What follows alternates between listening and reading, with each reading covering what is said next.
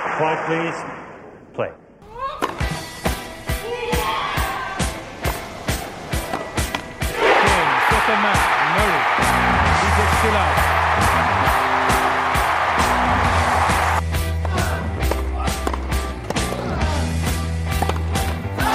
There's a new man at the head of men's tennis.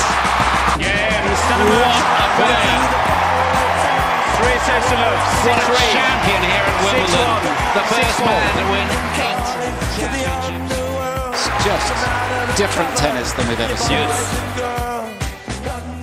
Salut à tous, c'est le départ de l'épisode 4 du Tipcast Wimbledon, du, Wim- du Wimblecast. On va parler des huitièmes de finale Wimbledon, gros programme du Federer, du Nadal, du Djoko et surtout du Shushki. Salut Nico, comment ça va? Salut Bass, bah écoute très bien. Un bon dimanche, c'est toujours chiant le dimanche, euh, le dimanche à Londres puisqu'on ne peut pas mettre les pieds en éventail et, et, et savourer le tennis. Mais heureusement, c'est aussi la période du Tour de France. Et donc on a pu se rattraper pour ceux qui aiment le cyclisme. Ouais, on, malheureusement, euh, on laisse l'herbe se reposer le, le dimanche. On a eu un beau samedi, on a eu une belle première semaine de, de Wimbledon.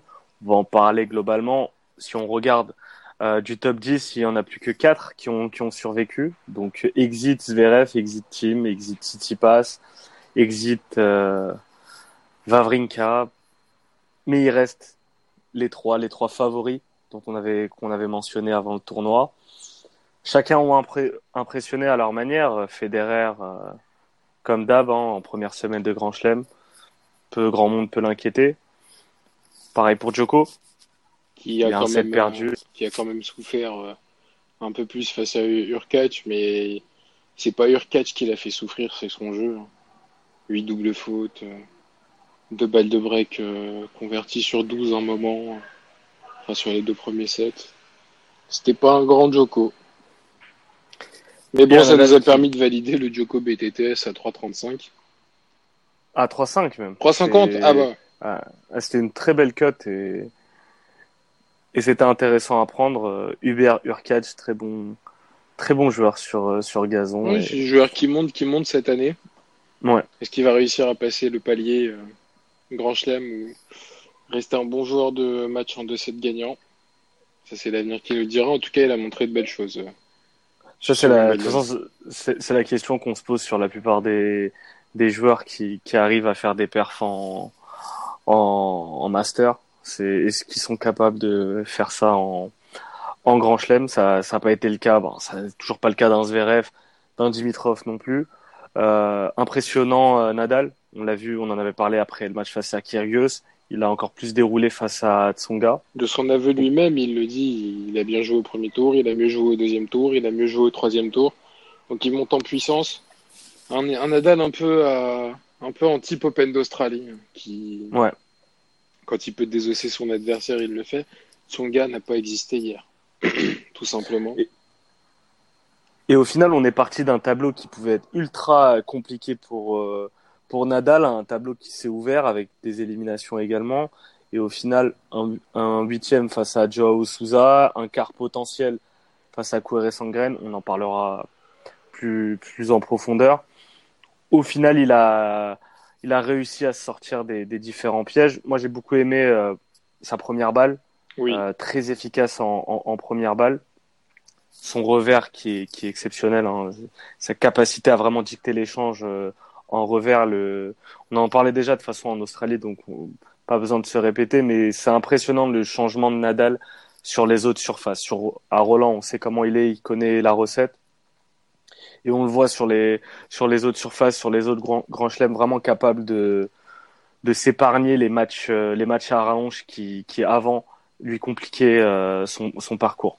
Maintenant, comme pour l'Open d'Australie, le seul truc qui m'inquiète pour, euh, pour Nadal, c'est en cas de, de, de demi ou de finale, finale face à Djoko ou demi-finale face à Federer, face à des joueurs capables d'être agressifs, le fait d'être bon sur sa première balle ne lui suffira pas. non, Il faudra qu'il arrive à être, euh, à être bon également sur sa deuxième et revenir un peu au, au système un peu plus défensif qui, qui peut marcher face à un Federer, qui peut également marcher face à, face à un Djoko. Du coup, toi, ton, ton favori, Nico, avant le début du tournoi, tu avais dit Federer, tu restes sur, euh, sur le Suisse? J'avais dit Federer et Djokovic, bah, je reste sur ces, euh, bah, sur ces deux-là, plus, bah, plus Nadal. Je pense que Nadal, euh, vu, vu comment il s'est dépatouillé euh, de ses premiers tours piégeux, je pense que euh, Nadal, Nadal est favori, est favori maintenant devant Federer sur cette partie de tableau. Je mettrais, perso, je mettrais Djokovic compte tenu du tableau, compte tenu du fait que en finale, il affrontera potentiellement le vainqueur d'un Federer Nadal. Voilà. Évidemment, on est sur du potentiel, mais il affrontera un- son adversaire, ça serait soit Federer, soit Nadal qui aurait qui aurait charbonné en demi-finale, euh, dans une demi-finale potentiellement épique. Donc, euh, je mettrais quand même Djoko en, en favori. Euh, hormis les favoris, ben, on a eu un tournoi plein de surprises. Donc, tennis sans graines, impressionnant. vainqueur de Fonini, vainqueur de. Euh, je, je sais plus qui d'autre il avait battu euh, dans les. J- vainqueur de Gilles Simon. Michael, euh, le Kazakh. Kukushkin, le fossoyeur Vainqueur. de tickets. Voilà. Après avoir battu John, il, il a, il a réédité en battant Struff. On a un Nishikori, par contre, qui est impressionnant sur, euh, sur cette première semaine. Pas de 7 perdus. Comme par hasard, on parie pas sur des 3-0 de Nishikori. Ben, comme par hasard, il met que des 3-0. Ah oui, non, mais il s'est baladé sur cette première semaine de Grand Chelem. Après, voilà, tu vas parier 3-0 contre Nishikori, euh, contre Kukushkin sur Nishikori, tu vas te faire baiser. Ouais. c'est connu. Donc, euh, déjà, de base, moi, je ne toucherai pas à ce match-là. Pardon, excuse-moi. Même si Nishikori, euh, on est un peu en pêle-mêle là, mais on grille un peu le programme chronologique. Mais c'est vrai que Nishikori me paraît beaucoup plus solide qu'à son habitude. Est-ce que physiquement, il va pas flancher comme il en a l'habitude de le faire en deuxième semaine J'espère pas pour lui. Après, voilà, Nishikori, c'est un peu. euh,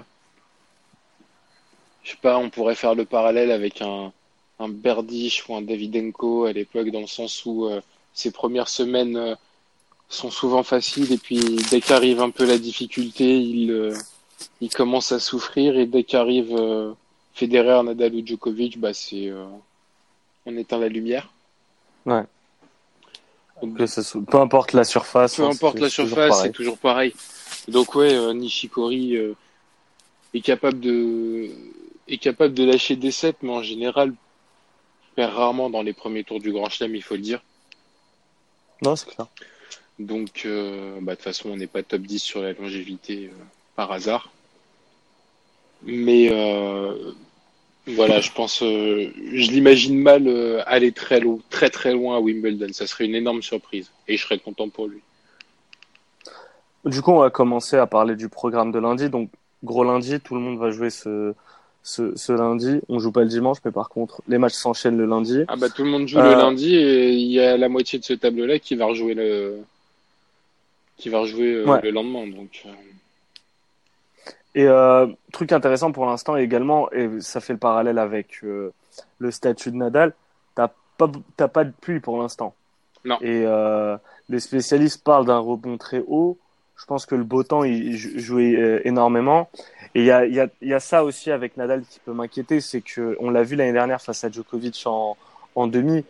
C'est s'il commence à pleuvoir et que tu passes en indoor, c'est plus du tout la même surface, c'est plus du tout le même Nadal. Et, et je me rappelle même de la finale de, 2000, euh, de 2012 de Federer face à Murray, où Murray était excellent euh, euh, avant la pluie, puis après, à partir du moment où c'est passé, euh, le toit était euh, fermé et que c'est passé en mode indoor, Federer a, a roulé sur Murray. Faut, faut vraiment euh, tenir compte des changements de conditions et des changements de, de limite de surface que qu'il peut y avoir sur cette deuxième semaine. Donc euh, j'ai pas j'ai pas la météo de Londres euh, pour la semaine qui vient, mais ça va commencer à se gâter à partir de mercredi. Mais la finale Voilà. devrait se jouer sous le soleil. Voilà pour les prévisions météo. merci à David Astorga en, en direct de Londres. Pelouse, alors demain, pelouse en parfait état, 21 degrés, temps modéré, parfait pour jouer au tennis et pratiquer une activité sportive. merci David. Alors premier match euh, du euh, de euh, de ce tableau des huitièmes, le plus gros d'après nous, enfin le plus intéressant en tout cas, et on va faire un focus là-dessus, ça va être Roberto Bautista Agut face à Benoît Paire. Bautista qui est impressionnant sur cette première semaine, aidé par un abandon de Darcy, je crois, au second tour. Mais sinon, Oui. c'est euh, 3-0, 3-0. Face à un joueur aussi qui euh, bah, est impressionnant et qui a été particulièrement impressionnant contre Veseli, j'ai trouvé. Tout à fait. C'est euh, Benoît Ah, il a rayonné. Il a rayonné contre Veseli. On le sent vraiment euh, bah, prendre du plaisir, ça se, ça se voit. Est-ce qu'il n'est pas en train d'atteindre sa maturité à enchaîner un- une deuxième, une deuxi- deuxième semaine en Grand Chelem après, après Roland? Parce que je crois que c'était en huitième contre Nishikori. Ouais, c'est il perd. euh, Enfin, le match démarre le dimanche et il le perd le lendemain. Mais le c'est la première, en fait, c'est la première journée de la deuxième semaine, le dimanche. Ouais. le dimanche à Roland. Donc ça déjà, ça lui fait du bien. C'est pas Nishikori en face, même s'il avait dans la raquette euh, le nécessaire pour battre Nishikori à Roland Garros, il a plus déjoué sous la pression qu'il n'a qu'il n'a saisi sa chance. Est-ce que ça sera la même chose, la même typologie de match face à un Bautista Agut? On peut penser que oui, parce que je pense que de toute façon, perd à le niveau pour euh, pour battre entre guillemets n'importe qui sur le circuit. Ça, c'est quelque chose qui pour moi est indéniable. C'est un joueur qui est capable, quand il est dans la zone, euh, bah, de te faire rêver. Il a toute la palette de coups, on, ne cesse de répéter euh, dans le Tipcast, il a toute la palette des coups du tennis. Donc c'est vraiment pas un problème pour lui en, ce qui concerne la variation ou autre. Et mentalement, on le sent quand même plus cadré, plus, enfin, bien avec lui-même. De là à éliminer RBA, je sais pas. Franchement, euh, Bautista est vraiment, euh, moi, m'impressionne sur la régularité. C'est clair. Après, euh, pff, voilà, le, face-à-face est le face-à-face entre les deux joueurs est sans appel. Euh, je crois que Père n'a jamais battu Bautista. Non. Mais leur dernière confrontation, c'était il y a plus de deux ans, donc depuis, Père a évolué à mon sens. Père a évolué, même si RBA a gagné en, en régularité, et donc a lui aussi évolué quelque part. Euh, J'espère un match épique. Un match épique en 4 ou 5-7. Je suis d'accord avec toi. Après, moi, je vais, je partirai sur euh, Bautista Agut. Il y a un truc qui me gêne également, c'est la coupure euh, que De trois jours euh, c'est ça. Lui a déclaré que ça lui allait bien de se reposer trois jours aussi. Ouais, je pense que physiquement, ça va lui faire du bien, mais je pense qu'il va perdre du rythme. Et euh, un mec comme Bautista Agut, lui, son rythme, il le perdra jamais. Il jouera toujours de la même manière. Il aura rarement un gros down euh, tennistique. Alors que Père, on sait que c'est plus irrégulier, même s'il est en train de trouver une régularité, même s'il est en train de se cadrer face à Vézélis, ce qui a été impressionnant également, c'est qu'il a perdu le premier set et qu'il enchaîne ensuite euh, en remportant les, les trois sets qui ont suivi. Je pense que Bautista Agut a un jeu plus varié et plus capable euh, de rentrer dans la tête de, Benoît. Euh, après, comme d'habitude avec Père, euh, on ne sait pas toujours quel père on va avoir et ça se trouve on va avoir un père exceptionnel qui va qui va réaliser une grande performance et qui va battre Bautista Agut. Je préférais partir sur la logique, sur ce que la carrière de père nous a montré et je vais jouer la victoire de, de Roberto Bautista Agut. Elle est cotée seulement à 1,23 donc je vais la mettre également dans un combiné. Moi, je joue euh, pour ce match RBA et les deux joueurs gagnent un set, c'est coté à 2,15.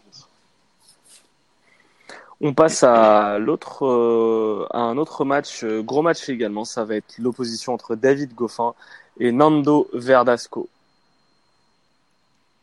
Serais incapable de te donner un vainqueur tant euh, Goffin m'a paru, euh, me, me paraît déjà vraiment solide. On en a parlé, hein, son déclic, je pense qu'il a eu lieu euh, sur ce gain du set à, à Roland Garros contre Nadal. Moi, j'en suis persuadé. Après, euh, c'est une théorie comme une autre, mais depuis, euh, le petit David a retrouvé son, a retrouvé vraiment son, son tennis, j'ai envie de dire. Euh, Il y a qu'à voir son mental contre Medvedev. Je sais pas si. Et, et pour un mec comme Goffin, remporter un match en 5-7, ce qui est pour moi, euh, Mais en étant Euh, briqué chaque dans le fois, ça- cinquième. oui, et surtout les matchs en 5-7, c'est souvent là où tu vois sa limite physique. Bon, il affronte pas le, le, plus gros physique du circuit, mais il a quand même réussi à remporter. Match face à Chardier également, qui est un client sur gazon. Non, euh, Goffin fait un très bon Wimbledon. Et, et Verdasco aussi. Ah, Verdasco, ben, vainqueur de Marzac, vainqueur de Kyle Edmund en 5-7, vainqueur facile face à un Thomas Fabiano qui faisait un très bon tournoi. Ça va être, c'est un match très serré. Et comme le montre leur euh, leur face à face, hein, où c'est très où c'est très varié en termes de victoire. Euh, bon, euh, Goffin est, reste sur une victoire, c'était à Rome, mais sinon euh, sur surface rapide, à Doha par exemple, c'était Verdasco. Euh, tu vois également à l'Open d'Australie, c'était c'était Verdasco. C'est assez équilibré entre les deux. Les deux savent savent euh, se jouer et chacun, je pense, a des armes. Un Verdasco peut agresser euh, euh, très facilement Goffin sur ses deuxièmes balles, tandis qu'un Goffin peut facilement frustrer Verdasco en, en, lui empêchant de trouver du rythme. on sait un Verdasco sans rythme, c'est un Verdasco qui fait beaucoup de fautes directes, c'est un Verdasco qui sort beaucoup d'insultes en espagnol. Bon, en tout cas, je vais pas jouer de vainqueur sur ce match, je vais jouer entre guillemets la sécurité avec les deux joueurs gagnant 7, c'est côté 1,40. Je vais te suivre là-dessus. Et si je devais jouer un vainqueur, je mettrais Goffin. donc, ouais. donc j'irai sur le Goffin BTTS. De 95, je crois. Ouais. Donc euh, c'est en fun parce que moi personnellement, j'y toucherai pas. Mais euh, non, c'est à 2,25. T'as été généreux. Euh, à 2,80, à 2,25, euh, même la cote est pas, non, elle est, est pas, pas géniale. On passe au match suivant avec un derby. euh, Sam Querrey, hein, le, le, derby euh, de beau gosse. Hein, euh, on sait que tu es très fan du, du faciès de Sam Querrey, qui va affronter Tennis Sandgren. Ouf. L'autre BG, donc. Euh... Ça sent le, le, ça sent le, ça sent le grand match de tennis. Ah. Bah, écoute, Querrey, le, son grand chelem préféré, c'est Wimbledon. Euh, c'est là où il a, il a le mieux, il a réussi ses meilleures performances, hauteur d'un, d'une demi. Euh, je crois que c'était en 2017. Euh, Sandgren, il sort un peu de nulle part. On l'avait, on l'avait complètement oublié depuis l'Open d'Australie 2018 et, et là, il fait son, il fait son retour. Il commence à se mettre en confiance. Il y a un petit brouhaha derrière toi. Je vais fermer la fenêtre c'est euh, Sangren sort un peu sort un peu nulle part. On l'avait oublié euh, après son Open d'Australie euh, 2018. Il fait un bon Wimbledon. Il, il élimine euh, Gilles Simon, client sur gazon. Il élimine un Fonini qui était excellent sur euh, sur gazon. Hein, c'est pas il y a eu la polémique autour de Fonini et de ses propos. Mais Fonini faisait un très bon Wimbledon et faisait même un très bon match. C'est juste que Sandgren était meilleur que lui. Tout simplement. Maintenant, Querrey sur gazon, c'est un client. Querrey sur gazon, c'est un très gros client. Et puis, il a l'air sûr de lui quand même, euh, Big Sam. Ah, Big Sam. Euh... il a l'air quand même euh, sûr de lui. Euh, dans un derby où, pour le coup, tu te retrouves avec un peu un, un outsider qui, qui fait penser un peu au perf de, de, de Cocorico, l'autre là. Merde, j'ai oublié son. Stéphane Robert. Ah, oui. Ouais, Stéphane Robert. C'était ce bon vieux Steph. Ce bon vieux Steph. Donc, euh, lui, c'est la deuxième fois hein, qu'il qui se fait une deuxième semaine de Grand Chelem. La dernière fois, il était tombé contre Djokovic, si je dis pas de conneries, oui. à l'Open d'Australie. Euh, moi, je pense qu'il va prendre 3-0. Je pense qu'il va prendre 3-0 parce que, mine de rien, il a laissé des plumes euh, physiquement en, en première semaine. Et si je dis pas de conneries, il a joué hier, donc il a pas trois jours de, il a pas trois jours de repos. Non. Ouais, il a joué samedi du coup, et il a, il a eu, il, il a eu deux jours. Donc je pense. Tennistiquement parlant, euh, pour moi, Querrey est supérieur. Euh... Alors tennistiquement sur gazon, oui, est supérieur. Sur, ouais. sur, gazon parce que sa première balle, elle est, elle, elle est ultra dangereuse. C'est un joueur qui prend des risques euh, sur seconde balle, très gros serveur. Même dans les, même dans, dans l'échange de, de, de, fond de cours, je l'ai vu face à Milman, il m'a impressionné. Non, mais il, il, est bon. il, le bat, il le bat 3-0. Deux premiers sets, ça va au tie break. Troisième set, il l'éclate en, en, en, le breakant. C'est souvent ce genre de match de toute façon face aux gros serveurs. Je pense que tu as des occasions et tout, tu vas en tie, au tie-break. Au tie-break, ils font beaucoup moins de fautes que toi. Au tie-break, il faut partir du principe que quand tu tombes sur ce genre de joueur, euh, à moins qu'il foire sa première balle à un moment et que tu l'agresses sur sa seconde balle, faut partir du principe qui... que ça va être très compliqué. La vraie chance contre les grands serveurs, de toute façon, c'est pas au tie-break, c'est euh, d'essayer de le breaker dans un jeu de service où il va être moins bien, où tu auras, Ouais. Une, une première balle sur deux qui va passer, ou sur un- une première balle, tu vas réussir à le mettre en difficulté sur un retour. C'est, il y a que comme ça que dans ce genre de, de contexte, tu peux battre ce genre de joueur. Et un, et un Quéré qui est solide en fond de cours, qui varie aussi bien euh, euh, jouer à plat, jouer en chip, monter au filet, c'est une horreur pour, euh, pour un mec qui n'est pas expérimenté à ce stade-là de Wimbledon. Donc je pense que je pense vraiment que Quéré a toutes les armes pour, euh, pour se sortir facilement euh, de cette confrontation. Je me trompe peut-être, mais moi je tenterais le euh, Sam Quéré à côté à 2-15. Ah, 5 Quéré 3-0. Moi, je vais partir sur Quéré, je l'ai sur mon, je l'ai dans mon combi et je suis, je suis, je suis d'accord également pour, euh, pour le, pour le 3-0. Euh, je cherche juste une cote, c'est le Quéré vainqueur du premier 7, 7-6. Je crois que c'était un 85. Alors, C'est pas une cote énorme.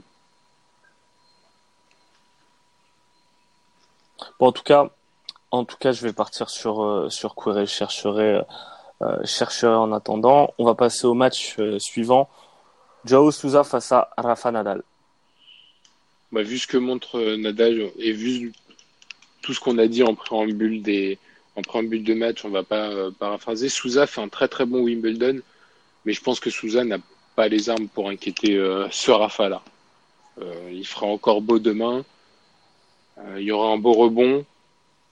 Je pense que Rafa sait qu'il doit qu'il doit faire vite. Alors après attention parce que Souza a éliminé des clients. je pense Alors, notamment. ju- juste, juste coupe le euh, premier 7 7-6, c'est coté à 3,35. Ah!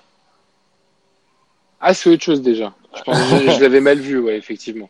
Euh, je, je vais- aller dessus. Euh, 7-6, 3,35, je vais y aller en fun. Euh, je te, je te laisse revenir sur, euh, sur Rafa. Et donc, oui, je Et pense du que, coup, le parcours. je pense que Rafa est, est trop solide, trop fort en ce moment pour, pour que Souza espère l'inquiéter. Et de toute façon, même si Souza le break d'entrée ou quoi que ce soit, arrivera un moment où Nadal va débreaker, va, va enchaîner 4 ou 5 jeux d'affilée. Après, tu connais les départs en deuxième set. Ça va toujours assez vite. Non, je pense que euh, je me trompe peut-être, mais je pense que Nadal va, terminer ça assez facilement. Du coup, euh, je tente une cote euh, relativement élevée. C'est Nadal gagne et moins de 29,5 jeux dans le match. C'est coté à 1,82. Euh, ça signifie que si ça va en 3-7, bah, t'es assuré de passer le, t'es assuré de passer le pari. Euh, euh, sauf s'il y a des. Faut que ça fasse du. Parce que 29,5, faut que. 6-4, 6-4, 6-4, ça fait 30. Donc, faut. Vu qu'il sert en premier en général au premier set, au premier set, faut que ça fasse un 6-3, 6-4, 6-4. ouais, moi je vois, moi je vois un 2-3-4 sur ce match. Donc, euh, Ouais. Ouais, c'est jouable. Et tu parlais de la fatigue. Joe Souza s'est tapé un match en, en 5 qui a fini assez tard samedi face à Danny Evans. Euh, et surtout, il affrontera Nadal qui est en ultra confiance. Donc, euh, c'est assez compliqué pour, euh, ça va être compliqué pour Joe. Donc, je vais te suivre sur Nadal. Enfin, j'ai pas de bête sur ce match. le Mais je pense que 3-0 si Tsonga, a- si je pense que si, je pense que si Tsonga a pris 2, 3 et 2, euh, Je vois ce que tu veux dire. tu vois, je pense Ouais. qu'il est capable de faire le, de mettre le même tarif à Souza. Le 3-0 est trop mal coté. Euh, autant, si, si on parie sur les gros, autant tenter quelque chose de fun parce que sinon ça, ça a aucune utilité de mettre un Nadal, Federer ou Djokovic dans votre combi à 1-0-1. Mais aucune. Non, c'est clair. On passe au match suivant. Guido Peya face à Milos Raonic. Écoute, j'ai pas de bête sur ce match, quand bien même je verrais euh, Raonic s'imposer. Euh, on va avoir euh, un match où de toute façon Raonic est favori. Euh, moi, je le trouve euh, très solide sur ce, sur ce Wimbledon. Le bon Wimbledon. Silencieux et Silencieux, il fait pas de vagues. Il est arrivé en deuxième semaine assez rapidement, assez facilement. Face à Pelia, euh, j'ai pas envie de tenter le 3-0 parce que c'est toujours piégeux, mais Raonic vainqueur. Très bien. Euh, moi, je vais prendre euh, Peya gagne au moins un 7. Parce que tu as 1,65. Euh, Peya aussi est impressionnant. Taper euh, Anderson euh, 3 3-7-0, c'est c'est une grosse performance. Après, Anderson Guido- manque de rythme. C'est clair, c'est c'est clair. Mais je suis pas certain que Raonic ait plus de rythme que que le grand Kevin. Euh, Il a il a eu il a eu de la réussite pour moi face à Robin Haze. Euh, face à Opielka par contre non. Et c'était de toute façon ce type d'adversaire forcément euh, Raonic pour moi est meilleur parce qu'un meilleur service donc sur des tie-break il allait forcément en profiter. Peya a battu Anderson, a battu Sepi. Euh, c'est des, c'est des clients sur gazon. Peya a un bon service. Peya est capable de bien retourner également et de varier au niveau des coups. Gaucher en plus de ça. Moi, je pense qu'il peut, qu'il peut vraiment déranger Raonic. Donc, euh, attention à ce match. On a vu des surprises sur Wimbledon. On pourra en avoir. De toute façon, je pars sur un no-bet hein, sur ce match. Pour toutes Et les moi, je raisons de toute façon que. Ouais. Et moi, je vais sur le Peya gagne au moins 1,7 à 1,65. Et le, la cote à 5,50 de Peya, si vous voulez mettre une pièce dessus, faites-vous plaisir. Le dernier français de ce tableau, donc euh, avec Benoît Paire, c'est euh, Hugo Humbert qui va affronter Novak Djokovic. Pas grand chose à dire sur ce match. euh, pas de pari déjà de base dessus. Et je vais pas aller chercher euh, quoi que ce soit. Euh, Humbert impressionnant. C'est. euh, il a quand même. euh, il a quand même un joli parcours là sur Wimbledon. Il s'est, il a accroché à son tableau donc à, à son tableau donc Granola. Il a accroché euh, FAA, Félix Auger-Aliassime. Et euh, d'une manière plutôt euh, plutôt simple et limpide, j'ai envie de dire. Mm. Donc assez impressionnant. Très à l'aise, pourtant il n'a pas joué beaucoup de, beaucoup de matchs dans sa carrière sur gazon. Et qui se retrouve en deuxième semaine de Wimbledon. Alors, est-ce qu'on aurait parié Benoît Paire et, et Hugo Humbert en tant que représentant français euh, Je pense pas.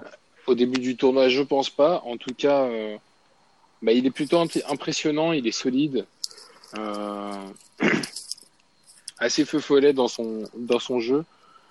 Est-ce qu'il peut embêter Djokovic tout, le monde, tout le monde peut plus ou moins embêter Djokovic. Après, si, si Djokovic veut, veut se comporter en patron, il doit, terminer, il, il doit terminer ce match très rapidement. Quand tu vois les, les stats des joueurs français face à Djokovic de manière générale, euh, j'ai du mal à y croire. Euh, je vais te suivre sur ton no-bet, mais je vais- j'ai quand même noté euh, le 3-0 pour mon combi. Et euh, j'ai deux fans sur, sur ce match. Euh, c'est le 2-0 euh, euh, Novak, donc après deux jeux de service. Le break d'entrée, c'est coté à 2,25. Et le 4-0 après quatre jeux de service euh, à 5,50. Ah oui, Donc toi, tu le des vois, euh, toi, tu le vois vraiment, euh, vraiment terminer la chose vite. Au- en tout cas, je vois un Hugo Humbert démarrer euh, de manière compliquée. Peut-être peu de premières balles. Un, un Novak qui est direct focus sur, euh, sur ses jeux de retour et qui, qui break d'entrée. Et après, ça peut, ça peut aller très vite sur le premier set. Donc, euh, le 4-0 Novak à 5,50, c'est vraiment du fun. Mais le 2-0 euh, Novak à 2,25, je vais, je l'ai noté également. Et on va terminer avec Federer face à Matteo Berrettini. Un match pense qu'on est pas d'accord si sur ce simple match. que ça, en Absolument apparence, pas, ouais. pour Roger. Et il faudrait qu'il fasse très attention. faudrait qu'il fasse très attention. Déjà, on l'a vu hein, sur le premier set face à, face à Pouille, il n'est pas passé loin de la correctionnelle. Il a eu deux balles de break à sauver avant de briquer et prendre le set euh, juste derrière. Bah, ça, c'est la marque. euh, c'est la marque des très grands de toute façon. Mais face à un joueur, pardon, je buvais, aussi serein, aussi à l'aise sur gazon, ça peut être un match très piégeux pour le Suisse. De là à ce qu'il perde le match, je, ne m'avancerai pas là-dessus. Mais de là à ce qu'il lâche en 7, de manière plus, on va dire, euh, plus attendue que son premier tour, parce qu'un premier tour, ça reste un premier tour. Euh, Écoute, je le vois bien gagner dans la difficulté ce match-là, euh, notre, euh, notre bon vieux Rod. Je le vois bien souffrir pour gagner au moins, au moins dans les deux premiers sets. Et donc lâcher un set en cours de route. Je, je suis d'accord pour le Berrettini gagne au moins, au moins un set. Un 1,70 chez, euh, chez Paris Sport. Euh, je trouve que les, les, les bookmakers font, devraient faire attention quand même au match euh, de, de, de Federer parce que En fait, ce que tu dis là, on aurait, c'est typiquement déjà le raisonnement qu'on avait eu à l'Open d'Australie euh, euh, face à Tsitsipas. Oui. C'est également ce dont on a parlé à, à l'US Open face à Millman. Federer, ses cotes sont très basses. Il est à chaque fois ultra favori. Attention quand même, face à lui, c'est pas, c'est pas Riron, c'est pas Valladolid. Berrettini est un, est un très bon joueur sur gazon. Il est capable de lui prendre euh, au moins 7. Et Berrettini à 7, en très très fun, si vous avez une pièce à mettre, je trouve que c'est intéressant parce que on, le, le truc avec Federer, c'est qu'on connaît pas toujours son état physique, on sait pas toujours euh, si un match se goupille mal, s'il est moins en réussite sur sa première balle, il est en danger.